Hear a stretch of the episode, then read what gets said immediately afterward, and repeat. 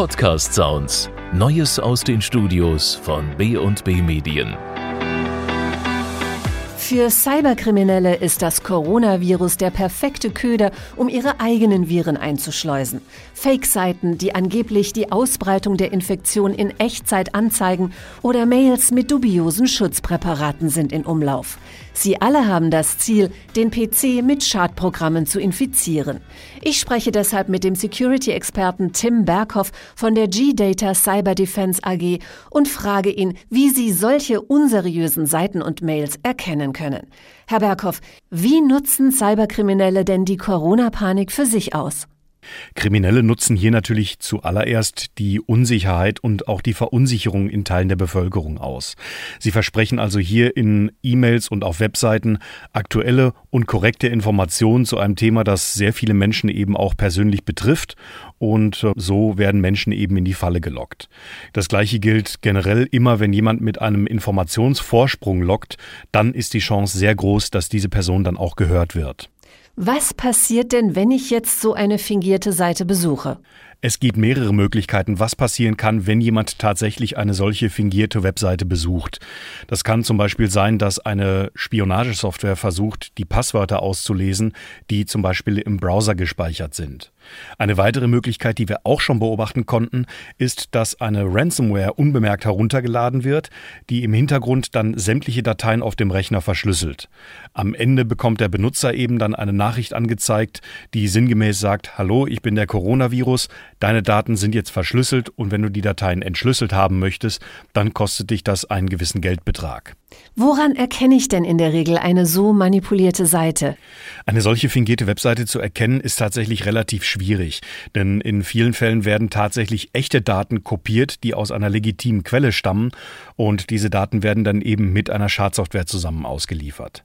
Was das Ganze ebenfalls schwierig macht, ist, dass auch die Namen von Ministerien oder bestimmten Forschungsinstituten mitverwendet werden, um der eigenen Webseite eben mehr Gewicht zu verleihen und Menschen davon zu überzeugen, auf diese Seiten draufzugehen. Gibt es denn Schutzprogramme, wenn ich jetzt doch auf eine solche Seite hereingefallen bin?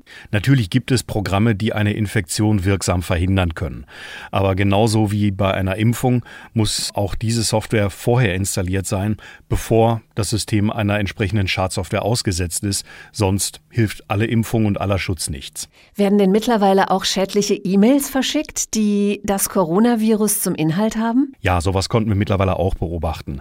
Äh, in einem Fall war es tatsächlich tatsächlich so, dass ein vermeintliches Word-Dokument an eine E-Mail angehängt war und diese E-Mail kam vermeintlich von einer Bank, die ihren Kunden Informationen eben über die Corona-Pandemie eben geben wollte. Geht es da nur um E-Mails oder sind auch die sozialen Medien von solchen Falschmeldungen betroffen? Was ebenfalls ganz massiv momentan kursiert, sind äh, ganz einfache Falschmeldungen oder Fake News, die auf sozialen Medien und auch teilweise per WhatsApp verbreitet werden, wo auch tatsächlich schon Ministerien einschreiten mussten und äh, ein öffentliches Statement herausgegeben haben, das ganz eindeutig gesagt hat, Leute, diese Information stimmt so definitiv nicht. Denken Sie, es ist nur eine Frage der Zeit, bis diese E-Mails dann auch auf Deutsch Deutsch angepasst werden? Die Ereignisse in dem Fall überschlagen sich tatsächlich. Äh, ich habe jetzt in diesem Moment noch keine Informationen darüber gesehen. Das kann aber schon in einer halben Stunde ganz anders aussehen.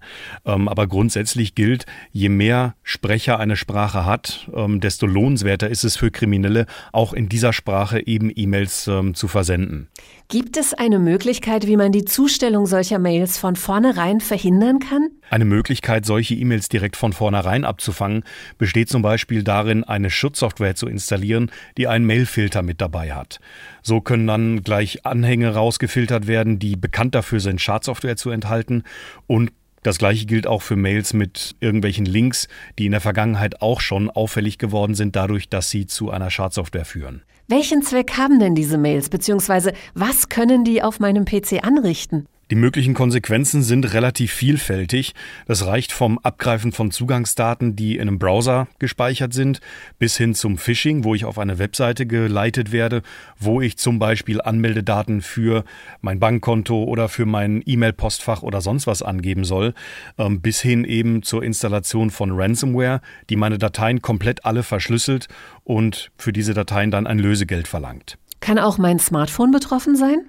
Auf diesem Wege auch ein Smartphone zu infizieren, ist natürlich technisch möglich, habe ich aber bis jetzt in der Praxis noch nicht gesehen. Ist Deutschland eigentlich besonders interessant für Cyberkriminelle? Einen speziellen Fokus gerade auf Deutschland sehe ich jetzt hier in diesem Fall nicht.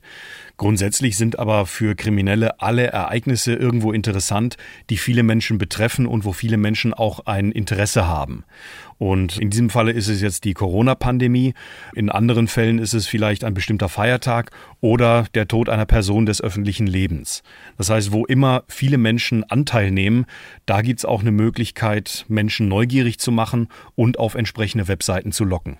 Okay, können Sie noch mal kurz zusammenfassen, worauf ich jetzt besonders achten sollte, sei es im Web oder bei meinen Mails oder auch auf dem Smartphone? Gerade im Moment ist es wichtig, sich Informationen nur aus den offiziellen Quellen zu holen und immer dann skeptisch zu werden, wenn jemand darauf drängt, sofort einen bestimmten Dateianhang zu öffnen oder wenn Informationen verbreitet werden, bei denen keine Quellenangabe dabei steht.